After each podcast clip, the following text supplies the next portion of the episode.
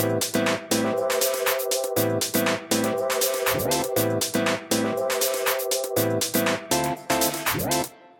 んにちは。未来ごとラボの行動チャンネル、チャンネルナビゲーターの中本隆弘です。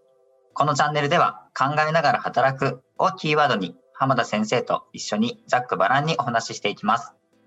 今回の放送は第8回目です。浜田先生、よろしくお願いします。よろしくお願いします。お願いします。もうですね、回数も、毎回毎回もやっぱり、こう、僕にとってもこう未知のえ経験だったので、毎回毎回もう回数を追うごとに、あ、もう4回目なんだとか、もう6回目なんだって感じるんですけど、今回も8回目ですね。うん、早いよね。早いです。もうかなり、すごくもう慣れてきたっていうのもあります。うん、うん。はい。うん、で前回の放送あの聞いていただいた視聴者の方いらっしゃると思うんですけど、うん、第7回目はこれまでの回と違ってあの、実際にですね、僕の方が、えー、中本の方が浜田先生に少しご相談をですね、しながら、えー、進めるという放送をお送りしました。うん、公開セッションだったもんね。はい、公開セッションでした。はい。ではあのこの放送でやってるっていうよりも、どちらかというと、あの普段浜田先生にしていただいていることを、うん、まあ、放送にしたっていうような形でした。ね、はい。で結構あの浜田先生って僕だけじゃなくて、あのうちの講師に対してもそうですし、うん、他のスタッフに対してもあのこういう活動って結構されてると思っていて、うん、あのその活動自体にこう気づきを与えるとか、うん、助言を与えるとか、すごくあのエネルギー量高く活動されてるかなと思うんですけど、そのあたりのこうきっかけだったりとか、あの浜田先生の中でのこう思いっていうものも、ちょっと今日改めて聞けたらなと思うので、はい、ぜひお聞かせください。まあ、あのー、大前提として、これ多分第1回の時にも話したと思うんだけど、はい。あの、能力を持っている人、中本さんのように高い能力を持っているのにもかかわらず、発揮しきれてない人に発揮してもらいたいのよ。はい。で前回のセッションがまさにそういう状態だったわけなんだよね。本来持ってる能力を、パフォーマンスを発揮できないまま、ずるずるずるずる、こう、はい、まあ、日常が過ぎていっちゃうっていうことは、はい、あの、これ大きな、あの、視点で見ると、はい、世のため、人のために、本来100%なってなきゃいけないことが、なってないってことなのよ。要するに世の中にとっての損失なわけ。能力ある人が発揮できてないっていうのはもう。世の中にとっての損失っていう。損失なのよ。だってさ、お客さんがこう入っているお客さんのところで、はい、まあ、教育したりとかなんだかんだっていうことをするわけじゃんか。はい。それって、影響範囲すごいよ。言っとくけど。例えばある会社に行ってさ、はい、100人に新人教育をするとするじゃない？はい。で、100%のパフォーマンスでやる場合と、はい、50%のパフォーマンスでやる場合では、その後に与える影響って凄まじいよ。うん。僕が100人を前にしてあの研修をする場合に、うん、自分のパフォーマンスが100%の場合と、うん、50%の場合だと、うん、与えたこう影響の差が大きいっていうことですそうその後のよその瞬間ではなくて、はい、その後の影響が大きいのよ。うんその瞬間じゃなくてその後っていうのは、うん、その自分が影響を与えた人たちの先っていう。そう、先。そう。ああ、なるほど。そう。だから中本さんが本来100%伝えなきゃいけないことが50%の50%のパフォーマンスになったことによって、はい、半分しか彼らが得られないとするじゃんか。はい。うん、そしたら、その状態で仕事していくのよ。うん。100%気づきを得た新人が、はい。仕事していくのと50%の気づきで仕事していくでは、はい、与える影響違うよね、だいぶ。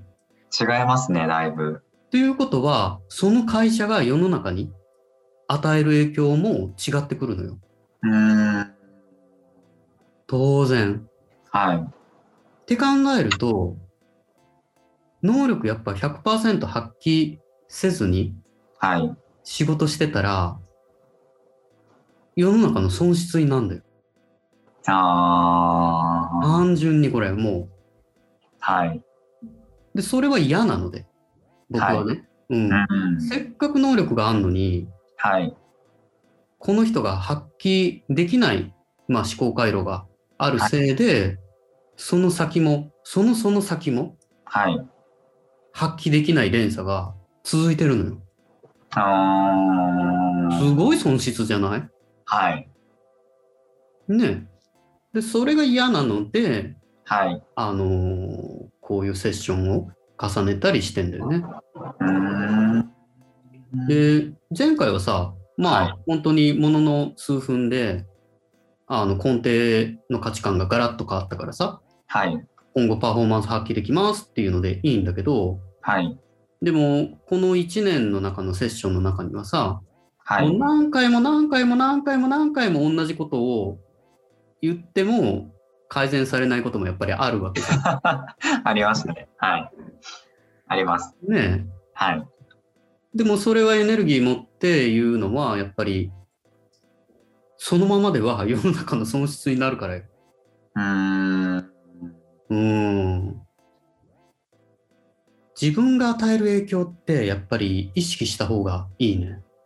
みんな。うん。特に仕事ができる人は。うーん。うん。これも浜田先生によく言われちゃうことなんですけど、うんそのまだそれこそ僕自分自身のこう能力を、まあ、うん磨くっていうことはもちろんすごくやってるつもりなうん。のでうん。身についてればそうなんだろうとは思うんですけど、うん。まだまだだっていう感覚がすごくうん。うん。あるのでその自分の与える影響ってあんまり考えたことが実はあんまりこうなかったの。ですよね。ななかったというか、まあ、その瞬間のパフォーマンスを上げるとか、うんそういったことはまあもちろん意識はしてるんですけど、うん。その自分がこう関わった人がその先でまた影響を与えるっていう、こう、まあ、波及していくっていう感覚は、うんそれこそ浜田先生とセッションし始めてこうようやくこう気づけた感覚だったので、うん。結構そう同じ、僕今29で来年うんうん30ですけど、なんか多分同世代は同じような感覚の人多いんじゃないかなって、うん。はい、思いますね、すごく。これはほら、誰も教えてくれないからさ、うん。誰も気づかせてくれないからさ、はい、それもう本当に仕方がないと思うんだよね。はい、うん。だけど、こう、世の中を見渡した時にさ、はい。例えば孫さんみたいな人がいるわけじゃん。あります。はい。ね。うん。で、孫さんとさ、自分との違いって何、はいって考えた時に、なんだろうね。ってなっちゃうのよ。うーん。考え方、要は思考習慣なんだよね。はい。だって孫さんがさ、100メートルを9秒切って走るわけじゃないじゃん。そうです。ねえ。我々とこう、フィジカルな面ではさ、何も変わらないんだよね。はい。うん。だけど、こんなに差がついちゃうわけ。あー一代であの帝国を築き上げるわけだからさ。はい。それって何？ってなると、もうこれもう思考習慣しかないのよ。うーん。第2回か3回で言って、要はフレームが違うの、もう完全に。枠がうんうん。いや、そうですね。うん。思考習慣が違うっていうのはすごく、うん。前回の、はい、だ第7回目の放送で自分のこうマインドチェンジできたうん。時もこう、パーンってこう一個枠がこう広がったというかう、ん。枠自体が取り替わったような感覚もすごく、ね。はい、ありました。うんうん。そう。まさに、あの、中本さんが今言った通り、枠自体がなくなることはないのよ。はい。そう。枠が取り替わる。うん。バージョンアップされていくっていう感覚ね。うん。うん。で、まあ、より良くなっていくっていう。はい。うん。より、なんていうか、こう、パフォーマンスが発揮しやすくなったり、より幸せを感じるであったりとか。うんうん。まあ、これってもう本当に枠を、あの、チェンジしていく。いうだけなんだけど、うんはいでもそれが難しいんだよね、いや、難しいですね。はい。で、それはもう本当に僕自身、やっぱりまだまだ枠にはまっているっていう部分は自覚しているし、自覚できていない枠もやっぱりいっぱいあるからさ。はい。うん。ただ、中本さんよりも長く生きてる分、はい。あの、気づきをこう、与えやすいうんっていうのは間違いないかなとは思う。はい。う。うんん。やっぱり僕が若い時に、あの、はい目上の人からそういうふうにずーっとやってもらって、自分でやっぱり、あ、これじゃダメなんだなって気づいて行動が変わっていくっていうことだからさ。うん。だから単に本を読めばいいってもんでもなくて、はい。うん。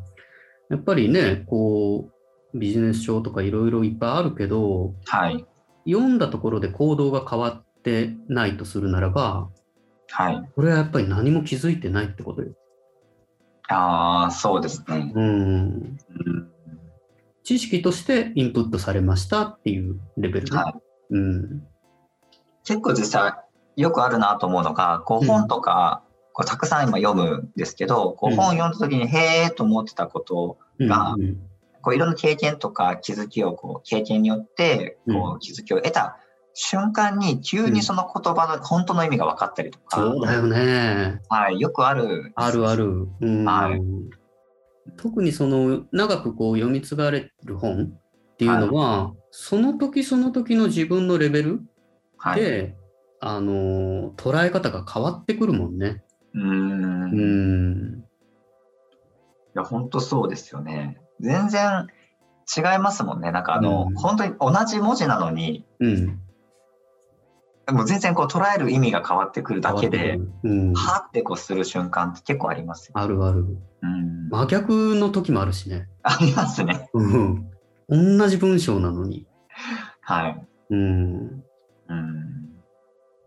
ただ、あの、それこそ思考のこう枠で言うと、まあ、うんそれこそこの1年、あの、以上かけて浜田先生から、あの、外してもらった枠の、まあ、一つうん。の、まあ、の中に、やっぱりこう、まあ、いろいろあるんですけど、その中で、あの、他人とこう自分のこう関係性っていうとこうろん。のこうか捉え方がこうだいぶ変わったなって自分では感じていて、うん。で、一つはこう、やっぱり、もともとは僕すごく、まあ、こう人のことを気にしすぎるタイプだ。その小さい頃とか、原体験で言うと、ものすごく気にして、あの、自分のやりたいことやる、やっちゃうんだけど、そうやりながらこう周りがこう言ってくることとかをすごく過敏にこう感じてるタイプだったんですけど、うん。まあ、それを自分のこう、まあそれこそこう本読んだりとかして、うん。まあそこをある意味こう自己肯定感自分で高めて、うん。それをこう跳ねのけられるようになったんですけど、そこのこう、武装をしすぎて、うん。逆に人に頼れないっていうようになっちゃった部分がすごくあったんですけど、うんただそれでこう、ある意味こう、困らずにこう来れたので、そその状態でもあある意味は正解なんだと自分で思い込んじゃってたところがあって、うん。ただそれをそれこそ浜田先生と話してこうセッションする中で、うん。こう取っ払えたというか、うん。まあもちろんまだこう、あ、自分でやっちゃったなとか、うん。うん。自分の枠の中でやっちゃったなってあるんですけど、うん。それでもこう人にこう頼ったりとか、協力求めたりとか、うん。相談しながらこうやったりとかっていうことができるようになったなっていうのを最近すごくうん。自分自身でこう感じる場面が多々あって、うん。なんか、きまず気づくってこととかそこからまずスタートなんだろうなっていうふううんに本当に、最近本当に思います。うんありがとうございますそうそう 感じで。はい。だからやっぱりもうね、こうしつこいほどにいつも気づきだよ、はいは気づきだよって言ってるけど、うんこの気づきっていうワードそのものがもうすごく抽象度が高いもんだからさ、はい。気づけてない人が聞いてもうん多分よくわかんないんだよね、これって。うーん。で、中本さんみたいに気づけて初めて、あ、気づきって大事なんだなっていう、はい。うん、ところに行けるから、まあ、それは本当に、あの、良かったなと思うね。いや、本当にありがたいなと思ってますし、うん。あとあの、気づきの中の気づきなんですけど、うん。あの、気づくことと、うん。それがこうできるようになっその本当に枠が取り替わったかどうかって違うなっていうのをうん。浜田先生からすごく教えていただいたなって思っていてうん、それこそあの一回そうだな、ハッとして気づいたと思ってうん。意識してやるんですけど、うん。ある時また時間が経つと元の枠に戻っていて、ああ、それあるよ。うんあるある。はい。で、こう話してる中で、あれそれ、うん。それってこう思っちゃってないですか？ってこう言われた時に、あ、また前の自分のか発想の枠だなとか、うん。で、それがこう意識しなこう指摘されなくなったりとかうん。いう段階で、ようやく多分自分の枠が取り替わうっん。てるっていうことにも、こう、しつこくそれこそ初めに熱量を持ってやっていただいてるって話したと、あの、うんで、おきっかけにですね、こう質問したと思うんですけど、やっぱその熱量っていうのが浜田先生すごい高く接していただいてるなって、本当に感謝していて、うん。うん。僕なんかすぐ諦めちゃう、その枠の一つで、他人に対してすぐ諦めがちってあるん。ですけど、全く真逆なので、すごくそこは、あの、今もまだ、あの、枠を取り替え中なんですけど、うん。でもそうなれたらいいなっていうふうに思いながらやってるうんんですね。うん。まあ、ほら、例えばその諦めちゃうっていうものがあるわけじゃん。はい。で、その諦めちゃうのは、なんでなのっていうことなのよ。うー。うんん。まあ、これまた話し出すと多分、一つのセッションになっちゃうから、ちょっと、ね。別の機会にするけど、はい。うん。ででもいつもこう浜田先生ってこうお話ししてもらうときにこう視聴者さんもぜひそういう方見つけていただいたりとか、うん。あのぜひこの放送に質問を寄せてもらえたらあの浜田先生にもセッションを、まあ、こう代わりに僕が視聴者さんの役としてあのお話聞いていきたいと思ってます。でやっぱりこうセッション始まると必ずなんでそう思うのかとか、うん。なんでそう感じると思うとかすごくあの根っこの部分を深掘りしてうんいただけますので、ぜひ本当にあのこれからまだ放送を重ねていくので、視聴者の皆さんはあの今後ぜひですね、お悩みは、お悩みとかですね、ちょっと困ってるなと思うことは、ぜひ、えー放送の方にですね、寄せていただければと思います。はい。じゃあ、今回のですね、えー第8回目については、浜田先生がなぜ、えー気づきを与えることであったりとか、えー助言を与えるという活動にエネルギーを持ってやっていただいているかっていうこと、まあ、それが社会のためにですね、しっかり、あの、どう社会に影響を与えるかっていうことを意識されているからっていうお話をお聞きしました。視聴者の皆さん、ここまでご視聴いただきありがとうございました。それでは次回の放送でお会いしましょう。さようなら。さようなら。